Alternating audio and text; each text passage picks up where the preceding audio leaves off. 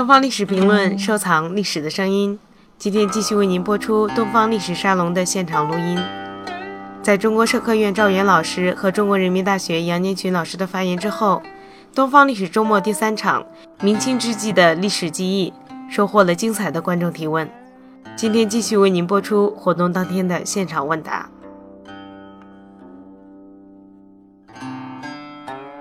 嗯，是我不是人都一直在拜读。刚才嗯，赵源老师能够提到台湾现在的这个呃，就是物质文化研究，实际上我上个月刚刚从呃，就是苏州，就是中研院做这个江南文化研习营回来。实际上，二位先生的书都在这个中研院的这个给给我的这个书单上面。嗯，我是有一个问题想要问那个赵源先生，就是关于文学史和历史之间的关系这个问题。就是嗯，我想就是当我们去处理具体的历史问题的时候，它都是刚讲它都是具体的。可是有的时候我感觉到，当处理就是具体的，比如说文学人的问题的时候，它虽然是具体的，但是人常常还会受到。一种更长远的历史的影响，比如说，嗯，在这个明清时期，就有很多人书写陶渊明，实际上这个可能跟这个时代有关系，但是跟整体的文学的这种纵向也是有关系。所以这就是为什么梁启超先生他讲说，文学史是不能讲，比如说明代文学史或者清代文学史，因为文学史的脉络不是跟这个政治。是有这个直接的关系。我就想请教您的是，当您在处理这个文学和历史这个材料的时候，那您如何在就是把握这个材料，尤其是文学材料中间的这样的一个问题？就是说，它有的时候是受到具体的历史事件的影响，可是有的时候作为一个人来说，他也不是完全的说被动的，嗯。就是说，完全是一个被动的一个状态，他可能也有一些反思，也有一些就是潜在的技巧，这样一些问题。不知道我有没有说清楚？我不是太弄得清楚 您的问题。文学史历史，文学史的历史。我想问说，在文学。历史材料跟文学材料当当中如果取一个平衡？好像也呃，其实是我读的好多，其实应该说是文学材料，但是没有进入文学史，也没有被各种文选呃接纳，因为士大夫的文集，他收录的好多就是散文呐，当然也有诗啊等等。那些其实都是文学作品，但是那些文学作品只不过没有进入到了某一个档次、一个等级，能够流传下来。实际上，我其实主要依赖文集，依赖的也可以说就是文学作品。那么，我我我我把它当史料运用的时候。嗯，当然是根据我自己的选题，根据我自己设定的话题来来做了选择的，所以它可能在我的运用中就和文学史的运用就会很不同。我还没有太弄得清楚您的问题。嗯，我是不是找人来替我回答一下？我我帮您回答。我当时理解的意思就是说，因为赵云老师他处理这个话题或处理他的人物的时候，他牵连着一些周围的制度环境和他的一些背景的制约。你是不是意思就是说，在处理单独处理人话题的时候，有时候反而难以处理这个背景制度和环境对他的制约的这一层次？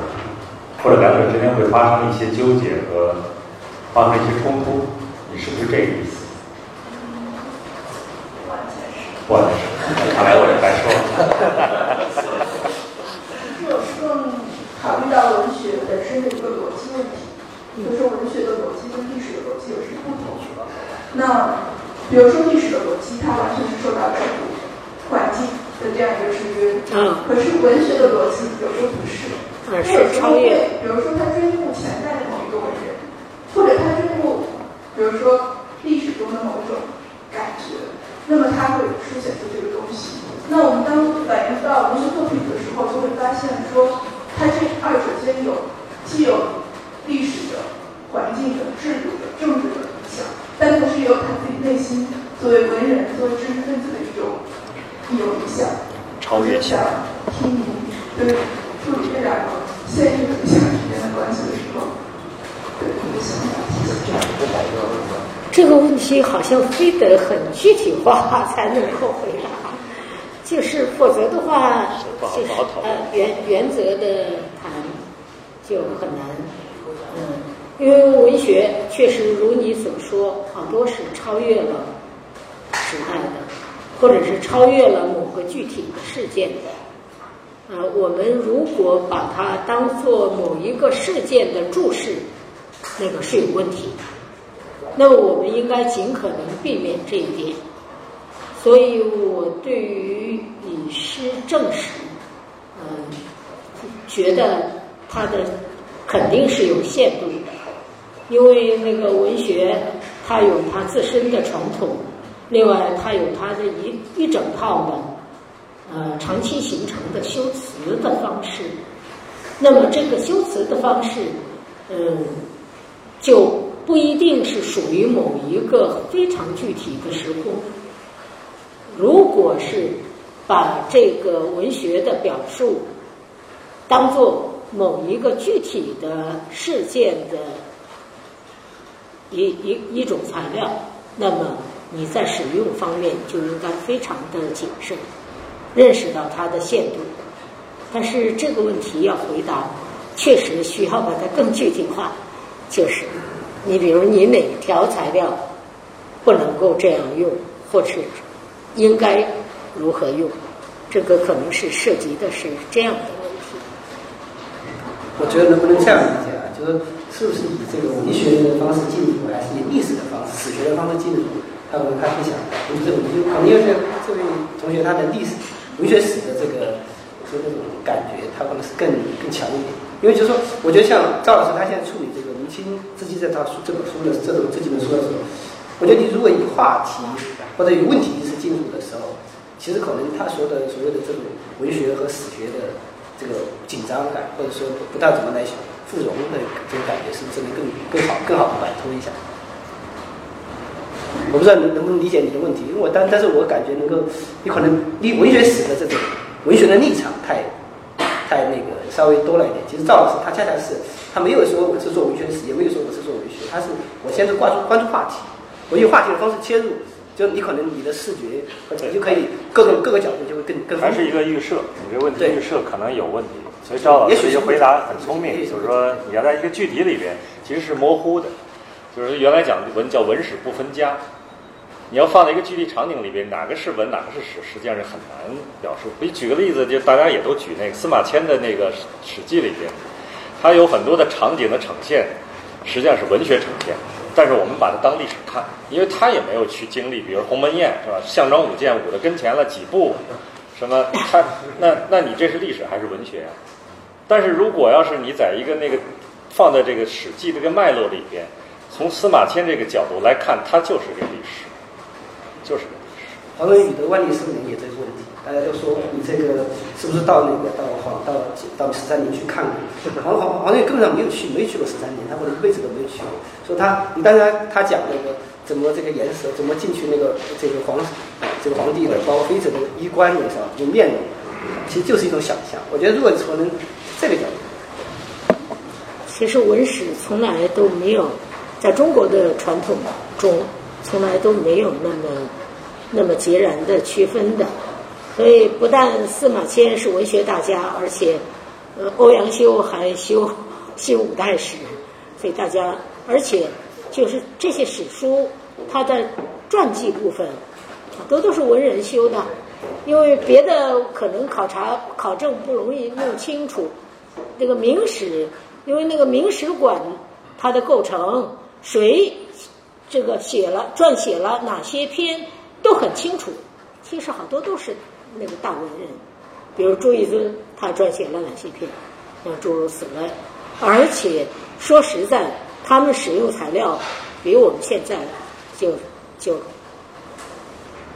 更不严格，而且太不严格了。有时候真是把那些传闻不经之谈，什么神异灵怪的那些都可以纳入。那么你说那个算是史料呢，还是文学描写？其实都是很，我觉得，呃，运用之妙在于一心，主要是看你是怎么运用的，而且是在什么意图下运用的。就是那些神异灵怪的东西，如果是，嗯，在研究社会心理这个意义上运用的，他们当然是有意思的了，当然是可以作为材料的了。不要跳出那个非真即伪的这样的一个框子，那么史料，我觉得这个这个就可以打开，因为我们现在好多讨论的其实并不是事实是那样的吗？而且我们现在对事实、对真相，我要运用这些词的时候，包括对于历史，我都要加上引号，因为我们现在历史观念已经变化。所以我觉得对真实，什么叫真实，完全是个现代观念。什么叫历史真实？你能说吗？就是实证主义、现在科学主义那意义上的真实吗？是不对的。所以现在包括你看，像历史研究现在评价也有很多问题啊。你比如说，人家顾廷芳说：“哎，那大鱼是个虫子。”然后当时郭德纲就从科学主义讲，大鱼是虫子就不行。大鱼为什么不能成为一个虫子呢？为什么是？因为大家后来都认为大鱼虫子，然后运用这个大鱼是虫子，他干了很多的事情，这个事情就变成个事实。那从这个意思上，大鱼是虫子，这就是一个历史的真实，而且它有了意义，而且被后人赋予意义之后，后人赋予意义的过程中就变成了历史事实。那如果用科学主义的角度中，全部都是扯淡的。全部不是真实的，那你历史就完全没有没法做了。就跟赵老师说的，什么智异鬼怪，那有的是。智异鬼怪一旦进入你的话语系统之后，被赋予意义后，它就变成真实了。所以我觉得现在是相当有问题。现在很多搞历史的，为什么现在不行啊？就是这样，没有想象啊。用科学主义的去界定一个真实，怎么可以呀？对不对？写出来的东西没法看，枯燥无味，然后论文体。这就是杨老师的感觉主义。对呀、感觉主义，这就是感觉主义。对，我其实非常同意二位先生的看法的，就是我想现在心态史这个领域、观念史这个领域在在上升，也许跟这个是有关系。但是你要相信有事实、有真相。如果连这个也不相信，那就有另一个问题了。我们一定要努力的去逼近。逼近真相，找到那个事实。如果是说此义是非，彼义是非，而且什么事情都是呃建构出来的，我认为这个是可能是更大的问题。还有还有没有？最后一个问题。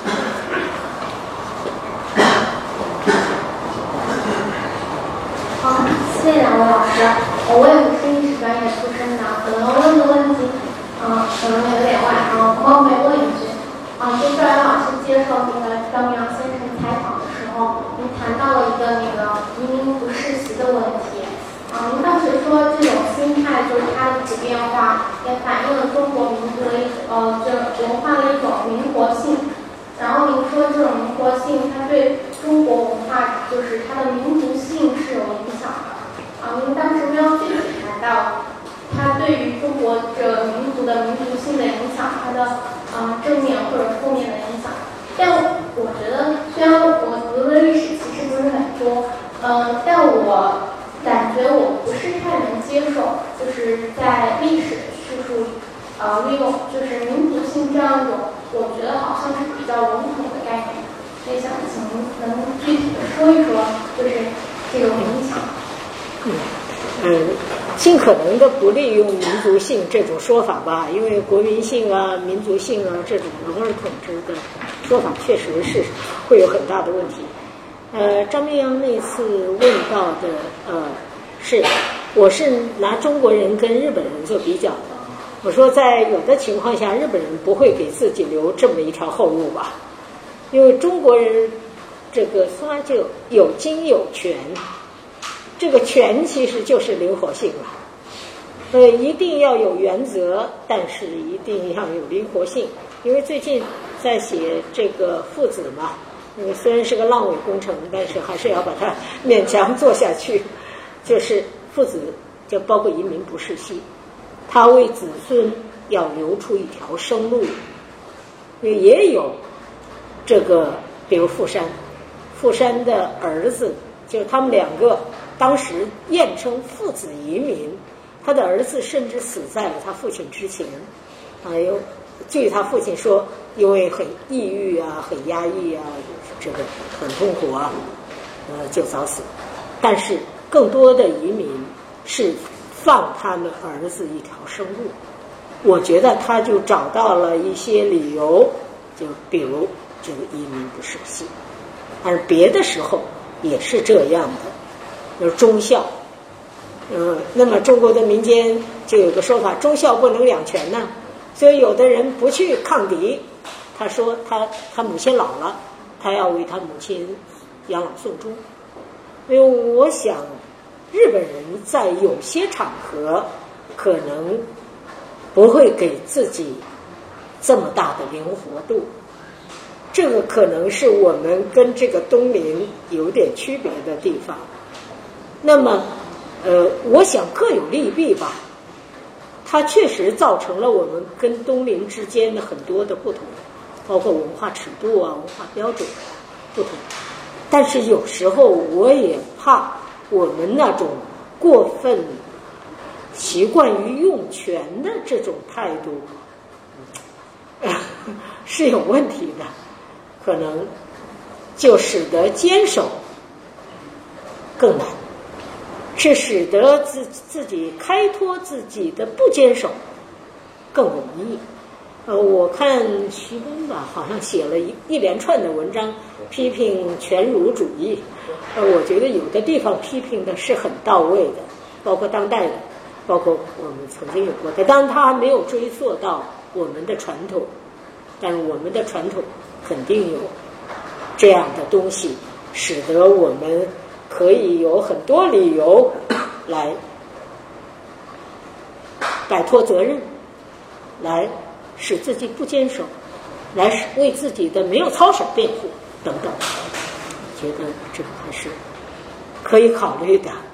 但是如果我那儿用了民族性这样的说法的话，呃，我愿意修改，我尽可能的不用这种说法。这种说法确实容易招致误解，而且这种。也容易跟五四的那个国民性的说法搅在一起。谢谢。各位，因为时间的关系，我们不能再提问，到时候后面可以大家再跟杨老师谈。赵老师在回答一个记者提问的一个篇文章，叫《被光明磊落的人物所感染的是件幸福的事情》。我觉得我们今天下午，我想到一切尽在不言中，我们应该也是这这么一种感觉。然后就是为什么选新史学要选民族这些历史记忆？我想，他一个是有他的一个学术的一个主张，就从生活史的角度，从历史记忆的角度切入民之际，他能取得很多很丰硕的成果，让我们理解当时的历史。而且这种丰富性，它会使得我们原来那种枯燥的、乏味的格式化的历史学变得那么丰富多彩，而且进而以一种让大家感动的方式体现出来。第二个，我想说的可能有一点，就是说更重要的在在于当下。杨杨老师刚才说，也许。回到哪一个朝代会更好一点？他说回到晚明。我想晚明可能也是一种丰富的痛苦，因为晚明的读书人也很惨，毕业即失业，这个这举人秀才找不到工作的很很很多。就基本上就是这个为什么当时的市民文学那么发达，可能跟这方面有太大的关系。所以我觉得我们当代或者我们当下，如果你怎么样能坚守自己的历史记忆，就像刚刚赵老师说的，你不要因为老是用权，而是用精，喝守住自己的历史记忆，这个可能才是我们讲。历史学的一个悲剧所在。谢谢大家。下面第二场是空间与历史，请大家期待，谢谢。